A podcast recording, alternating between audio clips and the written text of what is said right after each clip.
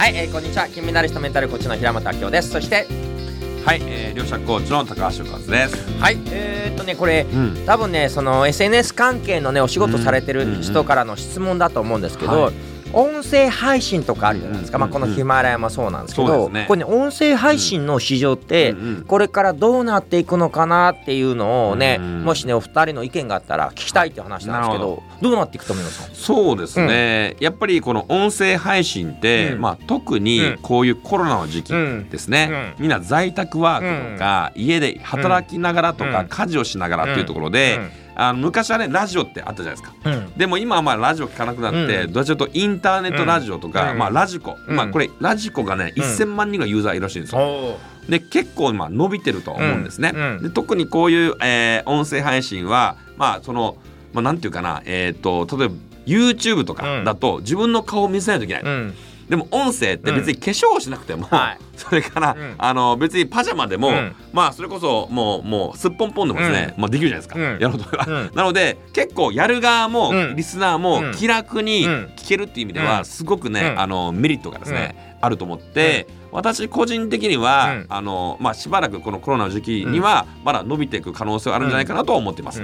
まあ、ある方が言って面白いなと思ったのは、まだ日本では映画が主流だった頃、うん。テレビがなかったんですよね。はい。でテレビがあったらととでできた時みんなバカにしてたんですよ。はあ。何テレビって。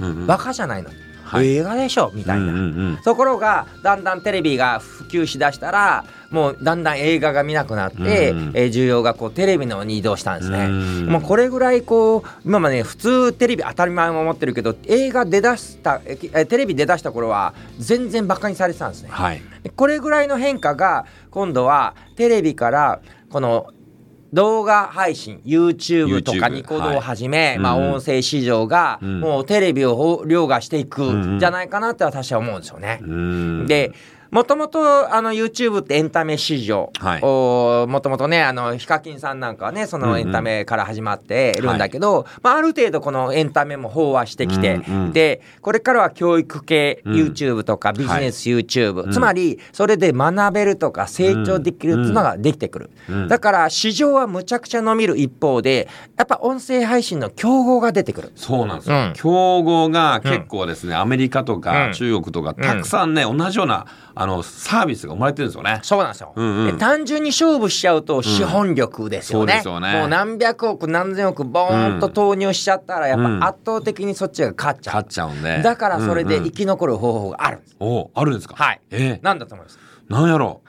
え？ー平本さんのコーチを受けるとか。いやいやまあ簡単な話でニッチを絞るってことですよね。ニッチを絞るってことですね。ね音声配信で、あの例えばね、えーなんか、えープログラミングに特化した音声配信するとかなんかメイクだけに特化した配信をするとかうんなんか特化した方がいい。うんうん。で自己啓発に特化じゃ全然ダメですよ、うん。自己啓発の中でも起業に特化してるとか、うん。自己啓発の中でも、えー自己肯定感上げるのに特化した分野で、えーそれそれ自己肯定感上げることばっかり言ってるいろんなもう世界中の自己肯定感といえばこの音声配信ぐらい、ん。できるだけニッチを絞ると競合と競い、競わないですね。なるほど、うん。確かにそうですよね、うん。まあ要は何の専門家っていうところで、うん。うん。まあそこでまあやっぱオリジナリティとうん。かブランディングをしていくとですね、うん。まあそれは人気がね上がっていくんじゃないかと思うんですけども、まあ私も最近ね始めたそのハクナっていうアプリ配信とか、